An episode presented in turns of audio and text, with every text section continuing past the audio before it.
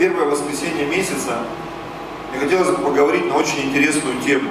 Конечно, сегодня мы молились за детей, а, и хотелось бы поговорить в контексте семьи, отношений между мужем, женой, между родителями и детьми, потому что то, что происходит в семье, по сути, это потом выходит наружу, и там, где здоровые семьи, там, где образованные семьи, там, где святые семьи, там, где благочестивые семьи, там, там где духовные семьи, то там успешные церкви, там успешное общество, там успешная страна, местность, в которой живут эти люди. То есть мы, как люди, мы влияем на то место, где мы живем.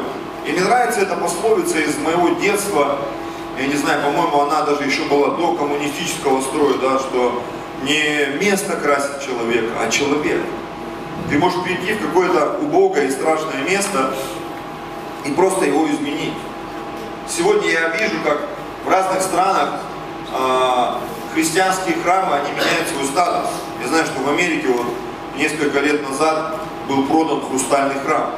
Это христианская, э, ну скажем так, ну не то что святыня, но это, это такое потрясающее здание, где проходили невероятные служения. И вот э, эта церковь поместная оказалась на грани банкротства. И это здание там даже э, предлагалось там, купить или продать мусульманам и так далее. И я ничего не имею против там, ислама, да, а, но знаешь, это, это было как-то так немножко ну, напряжно на душевном уровне, и его купили католики, католическая церковь выкупила этот храм, и сегодня он существует, действует. Я знаю, в одной из стран сейчас хотят собор там Святой Софии тоже его переделать уже давно не в статусе храма, а в статусе музея. И все идет к тому, что он станет мечетью. И здесь речь даже не о том, что мы там испытываем какую-то горечь, потому что когда христианство начинало идти по этой земле, очень многие храмы, древние-предревние святыни христианства, до этого были языческими храмами. И просто туда пришли христиане. И те языческие храмы, которые, возможно, до этого тысячи лет были языческими храмами, последние две тысячи лет, эти храмы христианские, кому, никому в голову не приходит, что а, этот статус, он поменялся. Скажешь, почему ты, пастор, об этом говоришь? Потому что сегодня у меня очень интересное название проповеди. Оно звучит так. Стань благословением. Аминь. Стань благословением.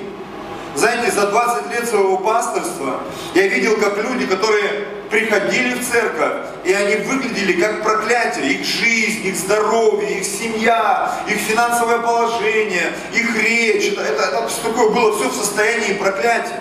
И когда они на глазах менялись, они становились другими, честными, открытыми, радостными, благословенными. Женщины из каких-то страшилок, этих там от наркотической зависимости, еще они превращались в какие-то потрясающие существа. Мужчины, у которых там ничего не было во рту, потому что жизнь все забрала, да. И потом появлялись там, не знаю, прекрасные зубы, улыбки, э, менялась их речь. То есть человек из проклятия становился благословением. В некоторых жизнях я видел, когда вдруг что-то происходило с человеком, и его жизнь менялась, и он откатывался в те вещи, и в его жизнь приходило еще большее проклятие, чем было до того, как он пришел в церковь. И в Библии об этом тоже написано. Лучше бы таким людям вообще не спасаться.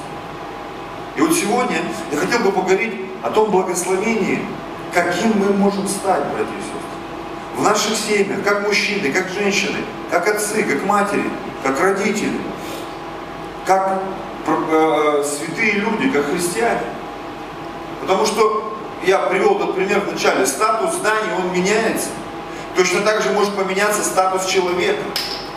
И мы вот э, родом из закрытого городка, там до сих пор, я приезжаю, вот мы сегодня улетаем туда, там до сих пор есть здания, на которых написаны лозунги Советского Союза. Там Дом культуры имени Ленинского комсомола до сих пор стоит не убрали. Где-то там что-то задвинули, где-то едешь там строят современно, что-то там добротно, на современной технической основе, вот эти вот все коммунистические лозунги. Вроде бы Дом пионеров уже название сменили недавно, может пару-тройку лет назад. И ты понимаешь, там уже давно не дом пионеров, не дом культуры имени Ленинского комсомола, там этого нет, а вывеска висит. Статус поменялся. Когда на человеке вроде бы написано, но это христианин, значит он благословенный. Ты начинаешь с ним общаться. И вдруг понимаешь, что-то здесь не то. Ты приходишь в какую-то солидную компанию, думаешь, как все классно, красиво здесь. Потом, когда тебя кинули, швырнули, обманули, думаешь, ё-моё, куда я попал? Так вот мы с вами должны быть благословением. Потому что всякий раз, когда люди идут в церковь, когда они слышат что-то о Боге, даже где-то интуитивно, на подсознании люди ожидают чего-то доброго, они ожидают благословения. Да, да. Давайте мы оправдаем Божьи надежды, надежды этого мира. И действительно будем солью этой земле и светом этому миру. Не дымом для глаз. Аллилуйя. Не проклятием и чем-то, от чего чертыхаются и бегут за километр, бегают, дорогу перебегают. Благословение. Аминь. Я верю, что Бог создал человека как благословение, а не как какой-то подопытный результат. Выживет, слава Богу, нет другого состояния. Я не верю в это, братья. Я верю, что Бог создал женщину как благословение, а не как испытание для мужчины, чтобы не расслаблялся, чтобы ему жизнь медом не казалась. Вот не верю в это, братья сестры. Что-то он какой-то слишком веселый, голый. Сейчас мы ему усложним процесс жизненный. Вот тебе. Я дам, вау, круто. И на следующий день уже хоп, они съели, их из сада выгнали. На третий день все из сада, да, и все плохо закончилось. Я не верю, что так было что женщина – это благословение для мужчин. Я верю, что семья – это институт, который создал Господь, и который был открыт Адаму, когда он увидел женщину. Это благословение, это не полигон сражений. Аллилуйя. Аминь. Борьбы и сражений на духовном, душевном, физическом уровне. Это не полигон. Это место благословения. Семья – это место благословения. Но мы делаем это местом благословения. Мы, мужчины, себя делаем благословением. Вы, женщины, вы делаете себя благословением. Мы, как родители, мы делаем себя благословением. Мы стоим перед этим выбором, кем нам быть, братья и сестры. Аминь.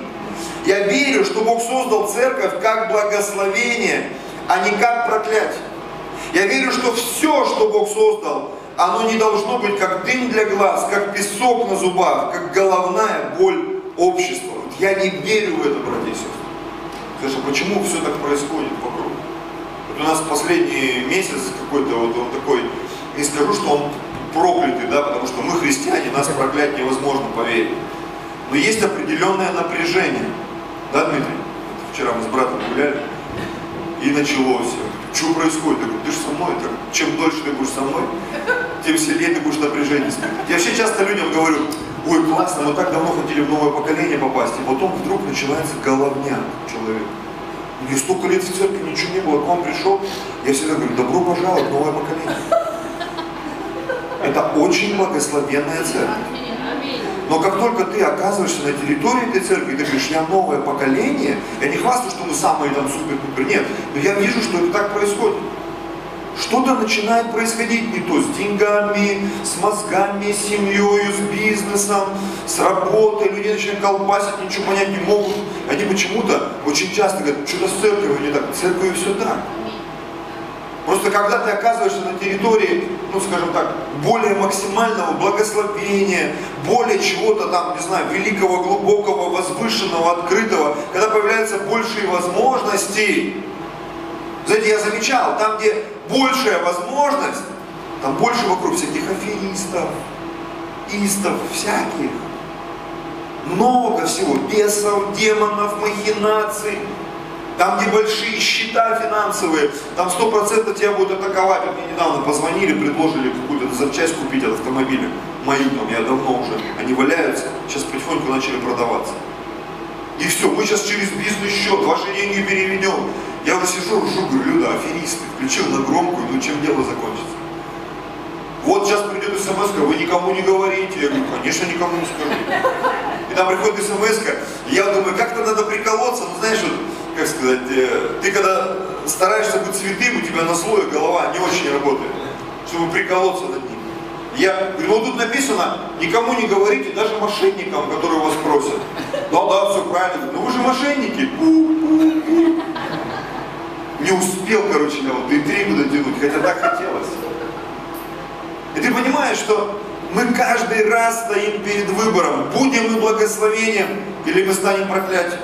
Для своей церкви, для своих мужей, для жен, для тех людей, которые живут рядом с нами, окружают нас. Аллилуйя. 2 Петра 1 глава, 3 стих. Как от божественной силы Его даровано нам все потребное для жизни и благочестия. Через познание призвавшего нас славой и благостью. Братья, ну что, есть такое в Библии место? Ух ты. 2 Петра, 1, 3 глава, 2 Петра, 1 глава, 3 стих. Ну-ка, давайте. Молодцы. Аллилуйя! Слава Богу. Читайте Библию, друзья, и будете знать нечто. Как от божественной силы Его даровано нам все потребное для жизни и благочестия. Мы должны не просто жить ранее других людей, знаешь, прожил, и когда ты умер, все выдохнули просто, слава Богу, что Он достал всех для жизни и благочестия. Наша жизнь должна быть благочестивой во всех смыслах, сферах и понимании. Твоя личная жизнь по отношению к себе, твоя личная, твоя жизнь по отношению к своему ближнему, жене, мужу, детям, братьям, сестрам церкви, твоя жизнь по отношению к этому обществу. Бог желает видеть благочестивую церковь. Аминь. Бог желает видеть благочестивые семьи. Не такие, как Анания и Сапфира. Мы сегодня немножко коснемся разных сфер для понимания, как иллюстрации. Помните, да, Анания и Сапфира. Они были среди всех. И люди приносили, жертвовали, и вдруг в какой-то момент они тоже решили поучаствовать в этой схеме. И Бог очень болезненно отреагировал на их решение, на их поступок. Это ведь не было порицания церкви. Это Дух Святой сказал Петру, что эти ребята, они уж, простите за мой сленг, да, христианский, не христианский, они что-то мутят, мутят воду. Они неправду говорят. И Бог сделал так, что каждый ответил за свое благочестие. Сначала Анания, в отсутствии своей супруги, а потом и Сапфира. И они оба солгали. Почему? Потому что в какой-то момент они приняли решение в своем сердце уйти от благословения. И когда все приносили и ложили, и клали к ногам апостолов все свое имение, они решили утаить и сказали, да, мы принесли все. И речь даже не в том, что там они все или не все, в том, что они солгали. И поэтому они умерли, не будучи благочестивыми. Аллилуйя. Бог желает видеть благочестивых отцов и матерей, а также благочестивых детей. Есть одна очень интересная история, по поводу которой часто теологи спорят, люди многие, христиане. Когда в один город, который назывался Иерихон, пришел Елисей.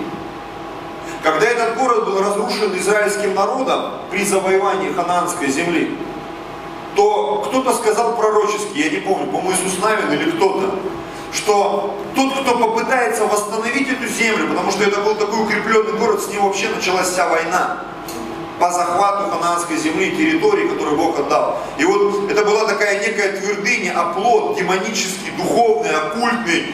И там теологи говорят, раскопки, что когда стены Иерихона падали, они не куда-то упали, а они обсыпались как будто внутрь. Просто рухнули внутрь. Причем Рав, блудница, она жила в стене. И там, где жила Рав, там стена не обрушилась. Обрушилась по кругу все, кроме дома Рав. Это так интересно. И вот э, об этом городе было сказано, что тот, кто его восстановит, тот на первом сыне его поставит, ну, грубо говоря, при основании стен погибнет там старший, да, и на младшем он закончит. И в какое-то время кто-то из израильского народа начал строить этот город. И написано, на старшему положил основание, то есть он погиб при стройке фундамента, там, восстановлении. И написано, и на младшем поставил ворота. То есть его там воротами придавило, или что-то с ним случилось. То есть начало и конец было смертью его сыновей. Все исполнилось. И вот Елисей пришел в этот город, и жители этого города обратились к нему и сказали, пророк, здесь земля классная, вот мы восстановили тут все, но вода проклята. Вроде бы все хорошо, такую жертву заплатили, дети погибли там. И Елисей, как пророк Божий, он сделал свое дело, он взял там соль или что-то, бросил в источник, вода стала святой, чистой. И когда он уходил из этого города, сделав для него невероятно много, он туда воду чистую привел, чтобы люди могли жить и пить. Написано, дети бежали и кричали вслед него, плешивый, плешивый, плешивый. Иди плешивый. И написано, человек, который ну, сделал столько, он раздраженный, повернулся, он проклял их именем Господа. И вышла медведица и разорвала 43 ребенка. Растерзала. Это какое-то страшное событие. И если смотреть в корень всего этого, откуда эти дети думали так, и почему они себя так вели? Да все идет из семьи от родителей, от воспитания. Все, что дети делают, они, скорее всего, все это видят в семье. Или в семье одобряют их поведение. Потому что, что бы дети не смотрели там, в интернете, еще где-то, они живут с нами. И мы можем видеть их поведение, их реакцию. И мы, как родители, можем повлиять на все. И вот то, что было с этими детьми, это было проявлением того, что их родители, они не были благочестивы. Они не стали благословением для своих детей. И дети, оказавшись вот перед вот этой ситуацией, они повели себя так, что это привело к их смерти 43 детей. Вот я верю, что Бог, Он делает нас благословением. Аминь. Он приносит в нашу жизнь благочестие. Чтобы мы, знаете, не ходили вот с этой с фигой в кармане, не буксовали, чтобы мы нормально реагировали на то, что происходит вокруг нас. Аминь. Я несколько мыслей еще прочитаю. Знаете, вот я сегодня наблюдаю, хочу, чтобы вы меня тоже правильно поняли, потому что э, я не настолько там радикально против каких-то проявлений, но я понимаю, что очень много перекосов. То, что происходит сейчас и в церкви, и в христианстве, и в мире в целом. И вот когда я вижу там бастующих людей, правдорубов, правдорубов христиан, которые с пеной у рта орут, что там на YouTube-каналах, э, что неправильно, о неправильной вере, о неправильном христианстве, обо всех подноготных вещах. Но я думаю, что вы все знаете, о чем речь. Таких очень много крикунов, там, сейчас я все расскажу, всю правду матку, да вот те не так, а вот те книги надо сжечь, а вот этих надо отлучить. Я как пастор, который 20 лет уже служит в церкви, я понимаю, отлучить всегда легко. Отвернуться легко сказать, что ты не прав, что вот ваша семья развалилась, что твой бизнес развалился, что у тебя рак, потому что ты виноват. Всегда легко так сказать. А вот исправить ситуацию, как Елисей, который пришел и насыпал соли, и вода стала чистой. Как Елисей, который бросил а, в это варево, которое его ученики наварили, отравленное, бросил горсть муки, и еда стала нормальной. Как Елисей, который э, потерял топор, там его из учеников, они говорят, я его в аренду взял, он бросил деревяшку, топор всплыл. Вот такое действие воспроизвести порой мы не способны. И когда я слышу все вот эти вот движения, крики, шум, гам, обмусоливание вот этих вещей, знаете, я всегда, честно признаюсь, я противился подобным вещам, всегда. Внутри я был с чем-то не согласен, но в то же самое время я понимал, надо видеть всю картину. Но нельзя быть таким однобоким. И вот как, когда ко мне попалась эта книга очень интересная, «Культура почтения», это один из пасторов Лефили написал. И там была описана история, да, две истории, в которых согрешивших людей не распили порицанием и отлучением, но поступили по-другому, оказав помощь в их восстановлении, вы знаете, я облегченно вздохнул, я понял, я не один такой, есть и другие, которые не просто крест ставят на все, а которые говорят, а мы разберемся. Так вот, будь благословением. Это приходить в проклятые вещи порой. Это приходить в те вещи, на которых все поставили крест. Это приходить в жизни людей, от которых все отвернулись. Которых никто не верит, которым никто не доверяет. И произойти в их жизни, мне нравится это слово, в принципе, оно очень хорошее, реабилитацию. Их имени, их сознания, их душевного состояния. Аллилуйя. Не дым для глаз. Человеку и так плохо, еще надо его добить. Человек и так в тупике, и в еще больше тупик его погрузит. Вот я верю, что Бог, Он дает нам эту способность, братья и сестры. Быть благословением. Я помню, был период в моей жизни, я вел свадьбу. И как-то пришел на одну свадьбу, и там вся невеста вся в переживаниях, там, хватит еды, не хватит еды, там, хватит конкурсов, там, танцев, там. И я посмотрел на нее и говорю, Марина, все будет нормально. И помню, много-много лет, я уже пастором стал потом. И она мне сказала, когда ты говоришь, что будет нормально, говорит, меня прямо отпускает. Скажи, говорит, это в жизни. Я говорю, все будет хорошо. Конечно, мы расстались, они потом развелись со своим мужем. Сейчас она за другим, где-то в другой церкви, там ее понесло, понесло. Давно я не говорил в ее жизни, все будет хорошо, Марина. Надеюсь, Бог даст нам эту встречу, я еще раз ей это скажу. Нам порой не хватает вот этого благословения. Чтобы кто-то сказал нашу жизнь, ты классный, я в тебя верю, я тебя люблю, я тебе помогу. Все будет нормально, что бы ни произошло, как бы тебя ни колбасило. Все будет хорошо, как поет один певец. Аллилуйя. Быть благословением. Еще одна мысль моя. Это найти баланс между жестким религиозным порицанием с одной стороны. Это то, что мы все в 90-х годах видели, испытывали. Когда порой даже пасторский статус, лидерский, он возводился в какой-то там, что сказал, надо бежать и делать. Сегодня, знаете, другая крайность. Порой пастора вообще не слышат, что он говорит, а кто это там, что он там несет? Так вот, быть благословением – это найти баланс между жестким религиозным порицанием и контролем и безразличием и слабым служением. И в Библии есть тому пример, священник Или, не Илия пророк, а священник Или. Написано, он так служил, что в его время э, видения были редкие, Слово Божье было нечасто. Его сыновья до того оборзели, что спали с женщинами, которые приходили служить в храм, отбирали жертву у людей. И вот он что-то с ними там поговорил, дети, зачем вы так делаете? И на этом все закончилось. Вот так тоже не должно быть.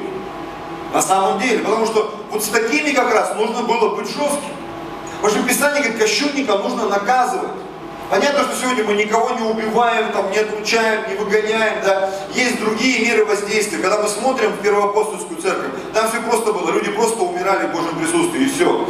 И написано, народ так перепугался, что никто из посторонних пристать не мог, а ежедневно прилагались спасаемые. Представляете? То есть вот это состояние благословения, оно церковь привело в такой уровень, на, на такой как бы, ну, святой момент, что левых не было вообще. Но люди постоянно спасались и прилагались. То есть церковь, она росла в божественном благословении и водительстве. Вот что такое быть благословением. Когда никакая шелуха, она не способна пристать. Я вспоминаю пример, который я приводил сотни раз на служениях, даже здесь, в Москве. Я прочитал его в книге одного человека Божьего, Лестера Самрова. Он говорил о банкнотах э, американских. Он говорит, что у них был какой-то департамент какое-то время назад, не знаю, существует ли он сейчас, который отвечал за оригинальность купюр. И люди из этого департамента, они ездили по всем Соединенным Штатам и вычисляли фальшивые деньги. И когда у них спросили, по какой системе вас тренируют, как вы определяете фальшивку? Он говорит, ну мы с фальшивыми деньгами вообще не работаем. Мы изучаем досконально оригинал. На цвет, на вкус, на свет, на запах, на осязание, на обаяние. То есть мы знаем, как выглядит оригинал настолько, что когда в нашу э, руку попадает фальшивка, мы мгновенно ее определяем. И это пример для нас. Когда мы с вами будем ходить в истине, в слове, в помазании, знать голос Божий, станем совершенными, у которых чувство навыком приучены к развлечению добра и зла. Если будет какой-то негатив, хотя бы облачко, у тебя уже будет реакция. Что-то не так с этим человеком, что-то не так с ситуацией, Вообще что-то не так. Одна из вещей, о которых я часто говорю, что хорошо, когда человек догадывается, что с ним что-то не так. Намного хуже, когда он этого даже не подозревает. И порой мы идем, и нас обманывают и разводят везде. И мы сами порой себя настолько ведем неадекватно, некрасиво, что потом становится стыдно за то, что мы сделали. Мы должны быть благословены для себя и для других. Аминь. Быть благословением, еще раз прочитаю. Это найти баланс между жестким религиозным порицанием и безразличием и слабым служением. Мы должны служить, достигать людей, но мы не должны их контролировать. Аллилуйя. Когда маленькие дети, они не способны принимать решения, конечно, там должен быть максимальная забота. И иногда это действительно выглядит как контроль. Но чем взрослее человек, ребенок, духовный возраст, тем больше должно быть свободы для того, чтобы люди принимали решения самостоятельно. Аллилуйя. Когда Саул гнал Давида, из-за страха и зависти, из-за зависти и страха потерять свое царство, у Давида была возможность покончить с этим несколько раз. Но он этого не сделал, потому что был благословенным человеком. Я хочу прочитать вам несколько вырезок, просто напомнить, знаете, чтобы мы с вами эту тему как бы про, продумали, промуссировали, прожили. Это 1 Царство, 28 глава, 10 стих. Это был второй момент, когда Бог, не Бог, а у Давида была возможность убить Саула.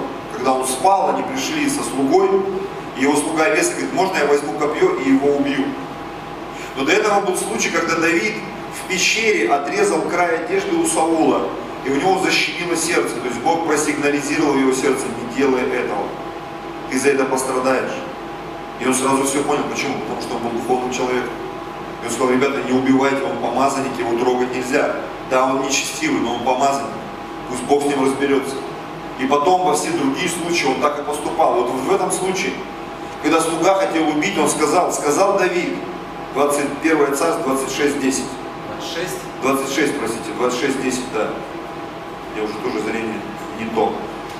И сказал Давид, жив Господь, Пусть э, поразит его Господь, или придет день его, и он умрет, или пойдет на войну и погибнет. Меня же да не попустит Господь поднять руку мой на помазанника Господь. И я не буду читать всю главу, там целых 15 стихов, что они взяли кувшин, они взяли копье, они ушли на гору, они начали кричать, разбудили Саула, разбудили там его всех охранников. И когда весь этот диалог состоялся, Давид спросил Саула, зачем ты за мной гонишься? Я ведь ну, никто для тебя, просто я там блоха и так далее, и так далее. И последние слова, слова Саула были такими, я хочу их зачитать. И сказал Саул Давиду, это 25 стих, 1 царство 26-25.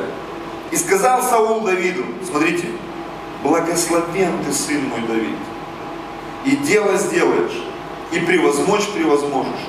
И пошел Давид своим путем, а Саул возвратился в свое место. Саул признал Давида благословением. Два раза он мог его убить, но он его не тронул. И он ему сказал, говорит, если я против тебя что-то имею, Бог судья, а если нет, то пусть Господь воздаст всем врагам и так далее, и так далее. И Саул все это понимал. Но он не мог преодолеть эту зависть, эту горечь, и он всю жизнь гонялся за Давидом. Всю жизнь. Потому что это его не отпускало. Его это раздирало, вот эти злые духи. Когда Давид играл, он бросал в него копья. Не раз и не два. Давид уклонялся, убегал. Потому что его раздирало это, он не мог это преодолеть. То есть он переключился с благословения на проклятие, потому что Саула вообще-то Бог выбрал в царя. И он делал много хороших вещей. Но где-то по пути, знаете, как вот мы приходим в церковь, и вспоминая там 10 лет, 15 лет назад, 20, я могу 25 лет назад вспомнить, как мы с кем-то начинали, как мы служили, как мы горели. А сегодня этих людей в церкви нет, и кого-то даже в живых нет. Потому что в какой-то момент пути вот этот статус благословения, он трансформировался в статус проклятия. И люди начали делать странные вещи. Если мы помним, да, чем закончилась жизнь Саула, он пошел к волшебнице. И написано а, как факт, что Бог умертвил Саула за то, что он обратился к волшебнице. То есть это было все в духовном мире. Что он уже просто переключился на другие инструменты. И Бог говорит, ты что творишь вообще? Его убили. Потому что он просто поменял свой статус. Аллилуйя. Иисус, не давайте это чуть позже, когда у Каина начались проблемы по отношению к Авелю, хочу, кстати, обратить ваше внимание, что очень похожие проблемы а, были у Саула по отношению к Давиду. Когда Саул услышал, что Давиду дали десятки тысяч, а ему тысячи, это очень сильно напрягло. Он был первым царем. А Давид даже царем не был. Когда Каин и Авель принесли жертву, Каин был старшим сыном. Написано, жертву Авеля Бог принял, презрел, а жертву Каина не презрел. Очень похожая ситуация. И Каин, он напрягся. Можно сказать, это один в один, как у Саула с Давидом получилось. И Саул мечтал его убить, дотянуться до него. А Каин, у него состоялся разговор с Богом. И вот давайте прочитаем это. Это Бытие, 4 глава, с 5 по 8 стих. С 6, простите. «И сказал Господь Бог Каину, почему ты огорчился, чего поникло лицо твое? Если делаешь доброе, то не поднимаешь ли лица твоего? А если не делаешь доброго, то у дверей грех лежит. Он влечет тебя к себе, но ты господствуешь над ним. Как это происходит в нашей жизни? Когда мы видим какую-то несправедливость, когда мы видим какое-то напряжение в чьей-то жизни, в нашей жизни, по отношению к нам или кому-то, у нас всегда есть выбор, кем мы будем. Если ты кого-то оскорбил, нормальный человек в режиме благословения, он подойдет и извинится. Если тебя кто-то оскорбил, нормальный человек в режиме благословения, он простит. Но если человек выбирает режим проклятия, он будет мстить. Он будет накручивать, держать обиду внутри себя. Он будет выплескивать это в жизнь там, детей, мужей, кого-то. Проклинать всех налево и направо. Пастора, церковь, там, друзей. Мне никто не помог, меня никто не поддержал, мне ничего не дали, за меня не помолились, меня не благословили. Знаете, если бы мы с женой обижались на все то, что было сделано против нас за эти 20 пять лет нашей христианской жизни. Мне кажется, мы с ума сошли. Но я вот научился, и жена, наверное, у меня или друг у друга, мы многие вещи научились пропускать мимо ушей. На самом деле, вот у нас прямой эфир был недавно, и то, что я говорил, это правда. Что да, я могу поругаться с человеком, где-то выплеснуть эмоции, да, но он для меня не перестает быть ценным. Да, я могу высказать, но такой я человек. И таких немало, поверьте. Но для меня ценность этого человека, она не теряется. Я могу выразить претензию, сказать, ну слушай, точно так же и в свой адрес. Ты выслушаешь и не всегда с этим согласен. Но когда ты благословение, ты выбираешь этот режим. У тебя правильная реакция. Ты продолжаешь жить, ты продолжаешь общаться, продолжаешь встречаться, ты не включаешь букву, там, не отключаешь телефон и так далее, и так далее, и так далее. Ты продолжаешь жить. И это режим благословения. И вот смотрите, седьмой стих. Бог поговорил с Каином. И Каин, возможно, лежал целую ночь и думал. Ну, это моя версия. Он лежал и думал, думал, думал. Может быть, даже ночью Бог с ним разговаривал вечером, потому что жертвоприношение обычно было вечером. И вот Каин пришел после жертвы, его не отпускал, у него тряслись губы, руки. Он там ходил, лежал, вставал. Да как, почему Бог его благословил, меня нет, меня не любят. Может быть, даже немножко поплакал, там, когда его никто не видел. Он был на нервах. Простить, не простить, что там Бог говорил, двери лежит. Так, что же, надо как-то с этим разобраться. Да, надо простить или... Да нет, он гад, он младший, он должен был подчиниться, должен был уступить. Ну просто представьте, что у него там было в голове. И на утро он вышел. Может быть, он еще сам не осознавал. Он пошел посмотреть на брата, как он пасет овец со своих полей, потому что они занимались немножко другим. Если вы посмотрите в историю, а, землеведение и скотоводчество – это две враждующих сферы. Потому что те, кто скотоводы, им нужны большие поля, где кормится скот. А те, кто земледелие, они занимаются земледелием, то есть им нужны для пахоты, для этого. То есть это две такие конфликтующие вещи, по сути. И вот он пришел к нему, и как здесь написано, и сказал Каин Авелю, брат свой, пойдем в поле. И когда они были в поле, восстал Каин Авеля, брата своего, и убил его. И когда Бог пришел, если вы помните, сказал, проклята земля из-за тебя. Она взывает. Кровь брата твоего от земли взывает. И Каин, да все, я пойду, сейчас меня убьют, Бог, я сделаю тебе знамение, тебя никто не тронет. И это все прогрессировало и прогрессировало. Бог сказал Каину, кто убьет тебя, тому всем расхуже будет. А его пра-пра-правну, которого звали Ламев, который был двоеженцем, и одну из жен его звали Ада. Ада и Цила. И он пришел к ним однажды и говорит, ребята, вот девчата, сестры, да, жены, вот кто убил бы моего прадедушку, тому было бы в семь раз хуже. А кто убьет меня, тому будет до 7, до 70 раз, 490 раз хуже. Я думаю, это как-то связано с тем, что Иисус сказал Петру однажды. Помните, да? До 7 раз прощать. Он говорит, до 7, до 70 мы выбираем, кем мы станем. В родословной Каине это прогрессировало с такой невероятной скоростью, что в его потомках вот это нечестие было настолько страшным, что даже Ламих признал, кто меня убьет, тот в таком проклятии будет, жутко.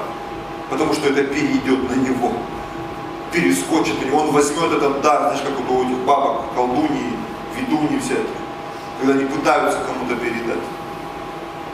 Я недавно пересмотрел еще раз один из моих фильмов э, любимых, где там внутри человека жил демон, и потом он вошел в другого, и тот покончил жизнь самоубийством, потому что не смог справиться с этим.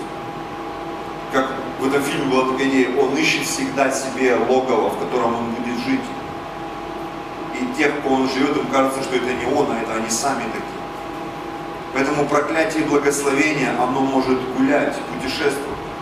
И мы можем сказать ему нет, а можем сказать да. Но все в наших руках, братья и сестры. Аминь. Аминь. И Иисус был благословенным человеком. Аллилуйя. Написано, Он стал проклятием закона для нас. Ранами Его мы исцелились. И вот 1 Петра, 2 глава, с 21 по 24 стих. 1 Петра 2, с 21 по 24 ибо вы к тому и призваны. Потому что и Христос пострадал за нас, оставив нам пример, чтобы мы шли по следам Его. Христос оставил нам пример. Он не сделал никакого греха. Не было лести в устах Его. Будучи злословен, Он не злословил взаимно. Страдая, не угрожал, но предавал то судьи праведному. То есть он все знал, что про него говорили, что о нем думали, что вокруг него там плели, он грехи наши сам вознес телом своим на древо, дабы мы избавились от грехов, жили для правды, ранами его вы исцелились. Аллилуйя. Иисус стал благословением для планеты Земля. Аминь. Аминь. Знаете, что я заметил? Часто проповедуя людям, я понимаю, что они не могут понять, а зачем Иисус умер за нас? В чем смысл? Однажды я с одним из своих родственников был в храме Христа Спасителя. И он спросил меня, почему Христос Спаситель? У меня была возможность этому человеку проповедовать. Потому что все эти годы как бы не, не было такой возможности. Человек меня спросил, почему, и я понял, что он не понимает. Ну Христос, ну почему Спаситель, в чем прикол? Потому что Он стал благословением для нас. Никто, кроме Христа, это сделать не мог. Точно так же, как в семье, в отношении между мужем и женой, между родителями и детьми, между братьями и сестрами. Очень часто кому-то из нас а, приходится занимать эту позицию благословения. Но когда мы все принимаем подобное решение, вы не представляете, что начнет происходить в наших отношениях. Я знаю, что на библейках очень часто а, искусственно пытались создать такую атмосферу. Вот сегодня Людмила предсказала там про ангелов, да. На библейке в Риге, там еще где-то это называлось жабодавка, такое неблагословенное название. Сегодня жабодавка. Что такое? Это то, что тебе давит жаба, тебе нужно это кому-то благословить. Но раньше это было с телефонами связано, там еще с чем-то таким драгоценным, с какими-то вещами, которые трудно было достать, найти. И вдруг это оказывалось в твоей жизни. Потому что кто-то подошел и тебя благословил. И понятно, у тех, кого благословляли, это вызывало невероятную радость. У тех, кто благословлял, не всегда. Аллилуйя. Когда я был в Риге, я благословил свой любимый костюм. Мне его подарил один брат, бизнесмен, повел меня в магазин, купил, он такой был, знаете, красивый. Вообще, меня очень много красивых вещей. Иногда смотрю свои фотографии, Люда, помнишь вот эту кофту? Ой, меня аж в сердце. Мы классовую Евгений благословили, помнишь, такая синенькая была, какая-то такая. Я до сих пор ее помню. Я сейчас бы просто здесь в Москве ходить не буду, она такая с вырезом. Такая очень, очень красивая была. Потом я смотрел на Новый год, я помню, этот костюм одел, и он таким, с таким отливом был, он был такой то ли коричневый какой-то, тройка. Еще тогда только появилась, он такой зеленое чего-то там, да, коричневый. Сталь... Нет, не стальной, коричневый с отливом, сталь... а, стальным отливом. И, и я помню, я его благословил, он сейчас пастор, этот человек, этому человеку. Не знаю, понял он, не понял, но я когда благословлял, у меня аж глаз немножко дергался.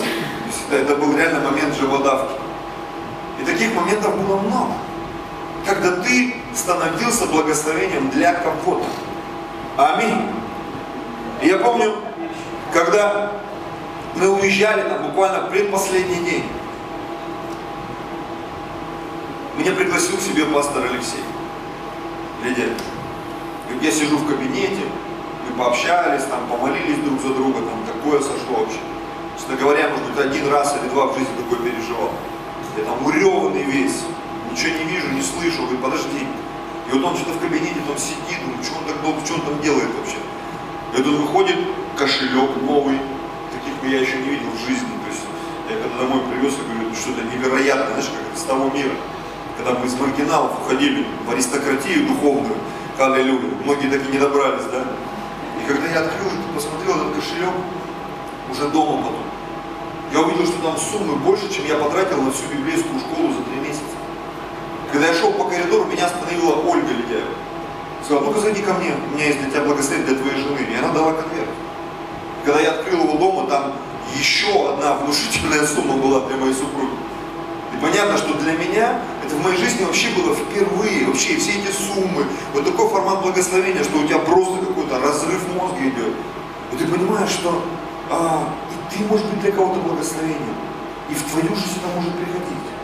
Потому что мы все запускаем подобного рода процессы. Аллилуйя. Подобного рода процессы. Но это все зависит от нас. Будем ли мы продолжать это делать или нет? А вот мне никто ничего не делает, и я не буду делать. Продолжай это делать. Однажды ты увидишь этот результат. Аминь. Аминь. Моисей, обращаясь к народу Божьему в пустыне, он тоже говорил очень интересные вещи. Это Второзаконие 30.19. Он сказал, во свидетели перед вами призываю сегодня небо и землю. А, жизнь и смерть предложил я тебе, благословение и проклятие избери жизнь, дабы жил ты и потомство твое. Я предлагаю, Бог предлагает, Бог показывает, но выбираем мы, братья и сестры, как мы себя будем вести. Как Каин после разговора с э, Богом, как Саул, который, возможно, слышал не раз обличение от Духа Святого, что ты делаешь? Из уст Давида и других людей, из уст своего сына, помните, да? Который любил э, Давида, Иоаннафан. И он говорил отцу, почему ты гонишь Давида? Зачем ты на него ну, нападаешь? Он ничего злого тебе не сделал. Но Саул не смог простить. И он остался в статусе проклятия. Как порой многие из нас, мы не можем простить, мы не можем отпустить. Ой, аллилуйя. Нас много что окружает. Знаете, мы живем в таком мире, сегодня, да, современным. Это, может быть, и раньше было, да, но время от времени нам удается как-то это все проскочить. Но иногда это нас настигает. И вот одна из вещей, которую мы пережили буквально в последний, говорю, месяц, мы когда были в Сочи, пришла смс, что у нашей дочери там отменили рейс, его перенесли. Потом его вообще отменили. Звоню в эту компанию, причем не в саму компанию, а та, которая нам продала, ну, посредник. Но они вроде как разрулили, сказали, что компания сложная, э, что вернуть не можем, что у нее вообще нет рейсов, и нам пришлось подать заявление. Нам сказали, на ваше заявление ответ будет более чем через 100 дней. Я говорю, как такое может быть вообще? Это вообще беспредел какой-то. Причем обещают вернуть деньгами, возвращают какими-то ваучерами, бонусами. И ты понимаешь, что такое вот лукавство, ну реально проклятие какое-то, которое ну, не должно оно быть по отношению к. И тут э, я э, ходил, ходил, меня недавно осенило, что думаю, а каким самолетом мы летим вообще? И когда я зашел и прочитал, что мы летим такой же компанией, этой же компании, меня аж в пот бросило. Я кинулся в интернет, я зарегистрировался на их странице, чтобы зайти в личный кабинет, чтобы проверить все билеты. И когда я раскрыл вот это все, это вот буквально было вчера, позавчера, я увидел, что у нас там аннулирован полет э, обратно. Он поменен, потом какая-то другая компания, но он тоже изменен, и непонятно, то ли мы летим, то ли не летим. Я пытаюсь им позвонить, там 4, 3 или 4 телефона я нашел, все телефоны не отвечают. Я написал им в WhatsApp, Facebook, короче, где-то еще они есть. Они приветики только шлют, там эти смс смайлики. Привет, что вы хотели, вопрос задаешь, тишина. Начинаешь же там ругаться, просто сегодня с утра опять вежливо написал. Опять мне, приветики, что хотели, вот пишу, все жду, никакого ответа нет. И понимаешь, тебя это так напрягает. Я думаю, я сейчас сяду на машину, поеду в офис. Оказывается, в субботу, воскресенье офисы не работают. Они где-то в другом городе, там где-то в Химках, непонятно где. И думаешь, ну это же это реально какое-то проклятие вообще, когда тебе невозможно дозвониться. Тут же мы позвонили по каршерингу, нужно было выяснить. Я дозвонился с первого раза, девушка все объяснила, рассказала, мы поняли, что там в Шереметьево каршеринг не работает, нет смысла, лучше ехать на такси. То есть все решили за 30 секунд. Ты понимаешь, вот здесь благословение, а вот здесь какой-то трэш непонятный. Аллилуйя. Потом, когда мы летели в Сочи, это первый раз тоже со мной было, видимо, как-то я буква у Людмилы не Николаева, а Николаев. Одной буквы нет. И мы регистрируемся, и Людмила моя спрашивает на ресепшене, вот здесь в аэропорту, говорит, у нас тут ситуация такая. Говорит, ну вообще-то эта услуга стоит 500 рублей, говорит, ну говорит, не парьтесь, она поставила сама ручкой букву А, поставила печать, мы прошли. И мы, грубо говоря, почти про это про все забыли. На обратном пути говорит, давай подойдем. Я говорю, ну смысл? Давай подойдем. Мы подошли, и началось. Вы не в Москве, вы в Сочи. Обратитесь туда, говорю, девушка, мы опаздываем. Обратитесь туда, мы подошли туда, Людмиле фамилию поменяли с третьего только. То она, Николай, ну, нужно было А поставить, а Николай Пха стала какая-то, потом Николай Пха. Она, девочки, вы что там с вы все время меняете, вы не ту букву ставите, вы не там добавляете. Я стою, я понимаю, это какое-то состояние проклятия вообще, когда ты не можешь сделать ну, нормально человеку послушать. Понятно, что тебя это все раздражает, напрягает. И я думаю, Господи, что происходит вообще с нашим обществом? Нас обманывают везде. Везде ты покупаешь вещи, и ты молишься, чтобы тебя не обманули, чтобы можно было вернуть.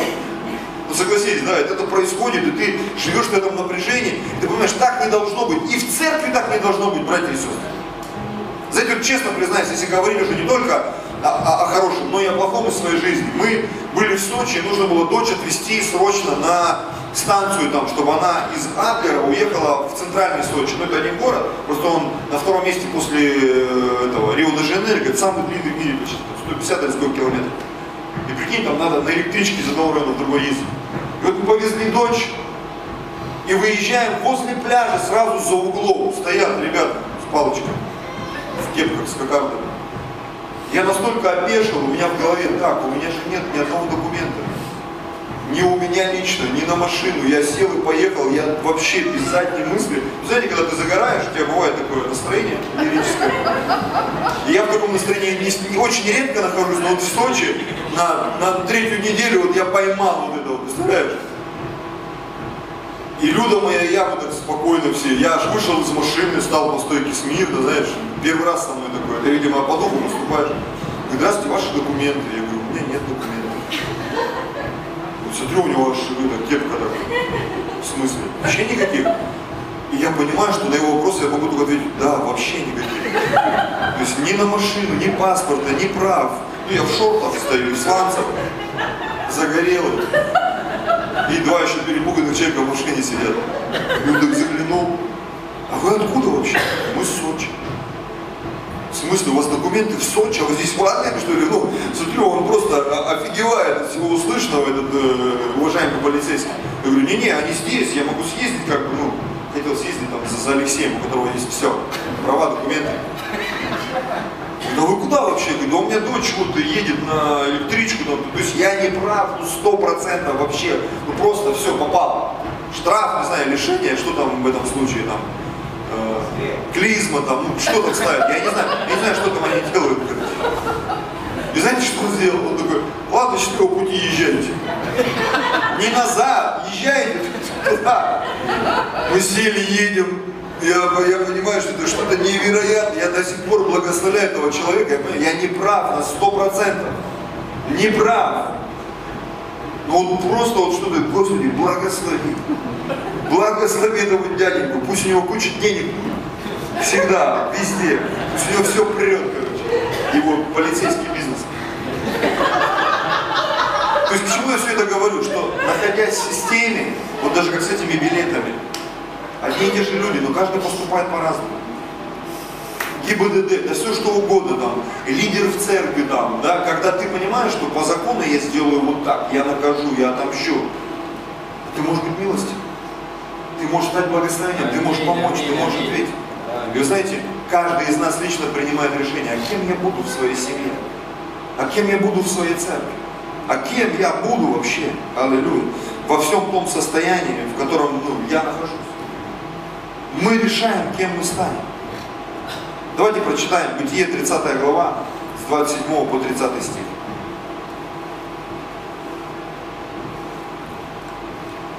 И сказал ему Лаван, это, это история о Иакове. Иаков был такой уникальной личностью. Он был благословенным человеком, но иногда он поступал некрасиво. Это как раз в тему нашей проповеди. Он по наущению своей мамы брата своего швырнул, Исава, помните, да, он там нарядился в специальные одежды. И вообще много интересных вещей сделал, за что потом поквитался, пострадал за это. И вот в какой-то момент, когда он пришел к дяде, что таким вот людям обычно, да, которые с хитростью к жизни относятся, Бог дает таких же. когда они встречаются, да что ж такое, да что ж меня кидают? И ты слушаешь и ржешь внутри, думаешь, ну а ты что, не помнишь, как ты нас всех кидал? А сейчас ты такого же получил, чтобы хоть немножко в себя прийти. Обычно эти люди, они так расстроены. Да что ж такое, да почему ко мне такое отношение? А ты как? Почему меня с деньгами все так плохо? Да почему у меня с десятиной все плохо? Почему по жизни все так плохо? Да потому что ты по жизни очень плохо сделал многим людям. Это у тебя сегодня плохо. Надо это пройти, переболеть, перестрадать, стать лучше, и все будет хорошо. И на твоей улице перевернется грузовик с пряниками, и все наладится. Аллилуйя. Почему? Я по себе так знаю. Я помню, как-то задал своей жене глупый вопрос. Через кого в нашу жизнь приходит благословение? Как ты думаешь, дорогая? Через кого в нашу жизнь приходит благословение? Я помню, я прожил пару недель каких-то трудных, грустных. Меня швырнули, кинули, я что-то там попал, там 10 штрафов подряд, я уж не помню что. Но Бог мне объяснил мгновенно, что благословение в нашу семью приходит через разных людей. И через меня, и через жену, через детей, и через других людей. Чтобы я не думал в неправильном направлении. И вот Лаван и Яков общаются. И сказал ему Лаван, о, если бы я нашел благословение, благоволение перед очами твоими, я примечаю, что за тебя Господь благословил меня. И Яков был благословением для своего дяди и сказал, назначь себе награду от меня, и я дам тебе. И сказал ему Иаков, ты знаешь, как я служил тебе, и каков стал скот твой при мне. Ибо мало было у тебя до меня, а стало много. Господь благословил тебя с приходом моим, когда же я буду работать для своего дома. То есть Иаков это признал, Лаван это признал, что Иаков был благословением. Аминь. Для его дома, для его жизни. И так часто мы не ценим тех людей, которые являются благословением для нас. Или мы порой, когда мы являемся благословением для кого-то, да, нам порой не хватает смелости сказать об этом. Послушай, ну ты разве не видишь, что благодаря тому, что я здесь, все меняется? Разве это непонятно, что иногда нужно и об этом заявлять, потому что иногда люди настолько эгоистичны, что они все воспринимают как должное. Ты стираешь, можешь посуду, благословляешь, ты платишь. Я как-то эту тему развивал еще в Зеленогорске. Я говорю, почему бедному тяжело дружить с богатым, точнее богатому с бедным. Знаете почему? Бедный пришел к богатому в гости, он его кормит, поет, одевает, благословляет. Бедный пришел в гости, богатый к бедному пришел. Богатому надо все покупать опять по пути. И нести с тобой благословение, что у того присесть негде, поесть нечего, привлечь негде. И так далее, и так далее. И ты понимаешь, что и в том, и в другом случае напрягается тот, кто богатый, духовно, душевно, физически, кто готов платить цену и так далее и тому подобное. Пожалуйста, музыканты, вы можете уже выходить. Еще один пример. Самый, наверное, яркий и хороший для меня в этой проповеди. Это пример Иосифа. Иосиф был благословением. И в доме отца, и в доме Патифера, и в тюрьме для узников фараона, и в управлении египетским царством. Это правда. Это правда, братья и. Давайте немножко прочитаем. Бытие 39 глава с 1 стиха по 5. Иосиф же отведен был в Египет и купил его из рук израильтян, приведших его туда, египтянин, Патифар, простите, не Патифер, Патифар, царедворец фараонов, начальник телохранителей. И был Господь с Иосифом, он был успешен в делах и жил в доме господина своего египтянина. И увидел господин его, что Господь с ним, и что всему, что он делает, Господь в руках его дает успех. И снискал Иосиф благоволение в очах его, и служил ему. И он поставил его над домом своим. И все, что имел, отдал на руки его. И с того времени, как он поставил его над домом своим, и над всем, что имел Господь, благословил дом египтянина ради Иосифа. И было благословение Господне на всем, что он имел, что имел он в доме и в поле. То есть все, к чему прикасался Иосиф, это становилось благословением. Представляешь, он был рабом в доме. Рабом. Там у него ничего своего не было. Но все, что он делал, это превращалось в благословение. Знаете, я часто замечаю, когда люди говорят, а что у меня в церкви ничего своего нет? А что в семье там непонятно, что там происходит? И ты понимаешь, люди ищут своего. Но когда мы становимся благословением для других, конечно же, Бог позаботится и о нас. И вообще в Библии написано, давать. Ты будешь более счастлив, если ты будешь давать. Следующая история, это 39 глава с 20 стиха, чуть шагнем. Пропустим это недоразумение с женой этого Патифара, которое привело к тому, что Иосиф оказался в тюрьме, где были узники царя. То есть такая тюрьма для элиты. И взял Иосифа господин его и отдал его в темницу, где заключены узники царя. И был он там в темнице. И Господь был с Иосифом. И простер к нему милость, и даровал ему благоволение в очах начальника темницы.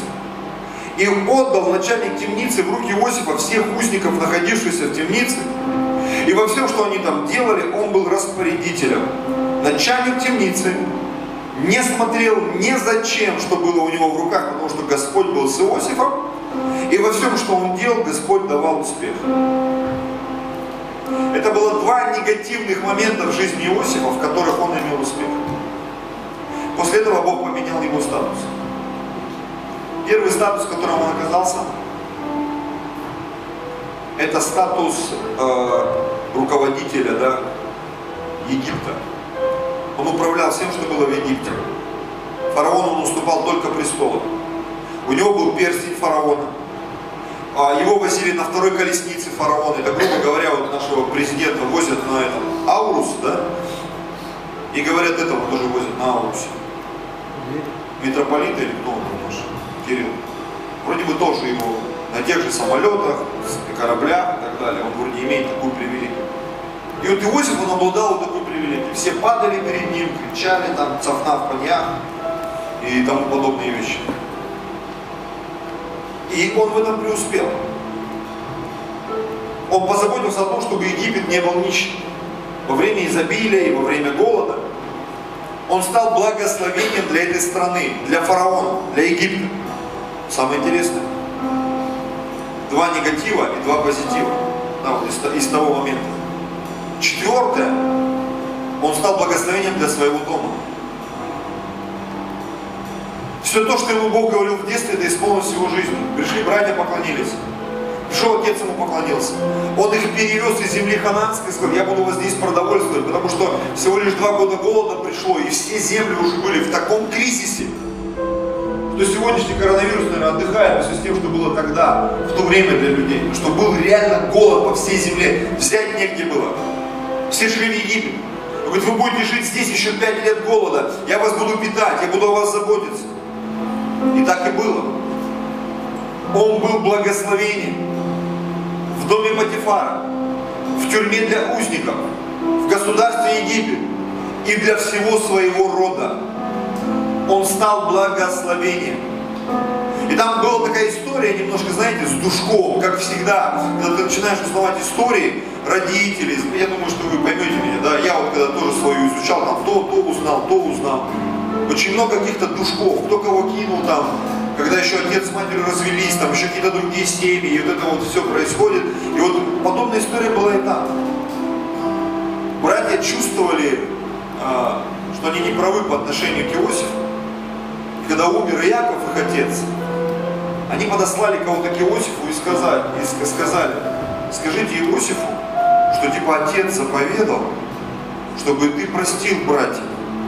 И написано, когда Иосифу это говорили, он плакал потому что он давно их простил. Но братья судили о нем по, знаете, как говорят, э, каждый думает в меру своей испорченности. Вот братья судили об Иосифе по своим мыслям, по своим решениям. И они думали, что он такой же, как они. А он говорит, нет, ребят, он плакал, когда ему говорили, говорит, Господи, они до сих пор такие же бронелобные.